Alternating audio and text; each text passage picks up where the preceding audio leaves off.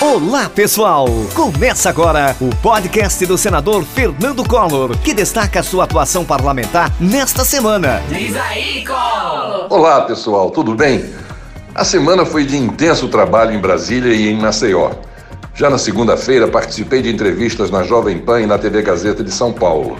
Aos jornalistas, destaquei a importante mudança de postura no comando do Ministério da Saúde e a necessidade de vacinação em massa da nossa população contra o Covid-19. Só sairemos desse momento atual com um esforço conjunto, com a união de todos. No mesmo dia, relembrei trecho do discurso que fiz no Dia Mundial da Água em 2018 sobre o uso consciente desta riqueza indispensável para todos nós. A fala foi no oitavo Fórum Mundial da Água em Brasília. Na terça, comentei o importante redirecionamento adotado pelo governo federal após reunião com chefes dos poderes e de governadores.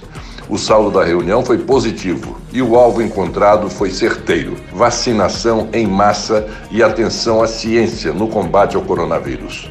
A coordenação do executivo à frente das medidas na pandemia é fundamental para preservar vidas e combater o inimigo em comum de todos os brasileiros. Na quarta-feira, tomei a primeira dose da vacina contra o Covid-19. Nunca é demais repisar que vacinação é o único caminho para mudarmos o triste cenário que o Brasil enfrenta hoje. Aproveito para mais uma vez solidarizar-me com as famílias enlutadas e cumprimentar todos os trabalhadores da linha de frente. Viva o SUS! Vacine-se. Na quinta-feira, após várias discussões e com meu voto sim, o Senado aprovou o orçamento da União para 2021. Com isso, o governo federal volta a ter segurança para fazer os gastos necessários para enfrentar a pandemia, custear programas sociais, e investir para reaquecer nossa economia e promover o desenvolvimento do Brasil. Na sexta-feira, celebramos os 30 anos do Mercosul. Na presidência da República, tive a honra de assinar o Tratado de Assunção, que criou o Mercosul em 26 de março de 1991. Entendo que hoje, assim como há 30 anos, o Mercosul tem um papel estratégico a desempenhar no desenvolvimento econômico e na redução das desigualdades sociais do Brasil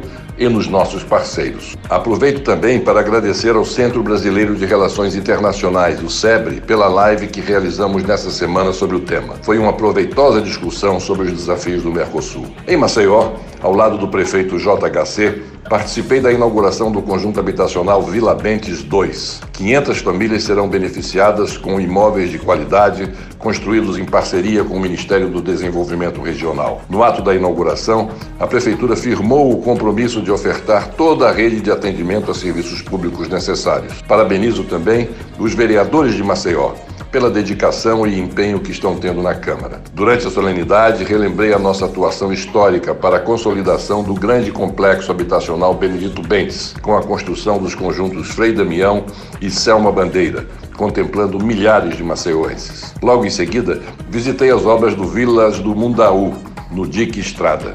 São 1.700 moradias para centenas de maceuenses que hoje residem em barracos sem um mínimo de estrutura. Essa é mais uma obra em parceria com o Ministério do Desenvolvimento Regional. Durante a visita, constatei que ao longo dos anos a população do Dique Estrada ficou esquecida pelo poder público. As últimas grandes intervenções foram realizadas no meu governo há mais de 30 anos. Como prefeito de Maceió e governador de Alagoas, fizemos o Dique Estrada, o conjunto habitacional Virgem dos Pobres 1, 2 e 3, Construímos o conjunto Joaquim Leão e Frei Damião e fizemos a dragagem da Lagoa Mundaú. Como presidente da Comissão de Desenvolvimento Regional e Turismo do Senado e em parceria com o prefeito JHC e o governo federal, vamos em busca das ações necessárias para assegurar a revitalização de toda a região. Vamos seguir fazendo a ponte entre as demandas de nosso Estado e os ministérios e buscando em Brasília os recursos federais necessários para atender às necessidades da nossa gente. Maceió não pode ficar para trás. Precisamos recuperar o tempo perdido. Vamos juntos, pessoal. Um grande abraço. Acompanhe a atuação do senador Fernando Collor pelas redes sociais: Twitter, Instagram e Facebook.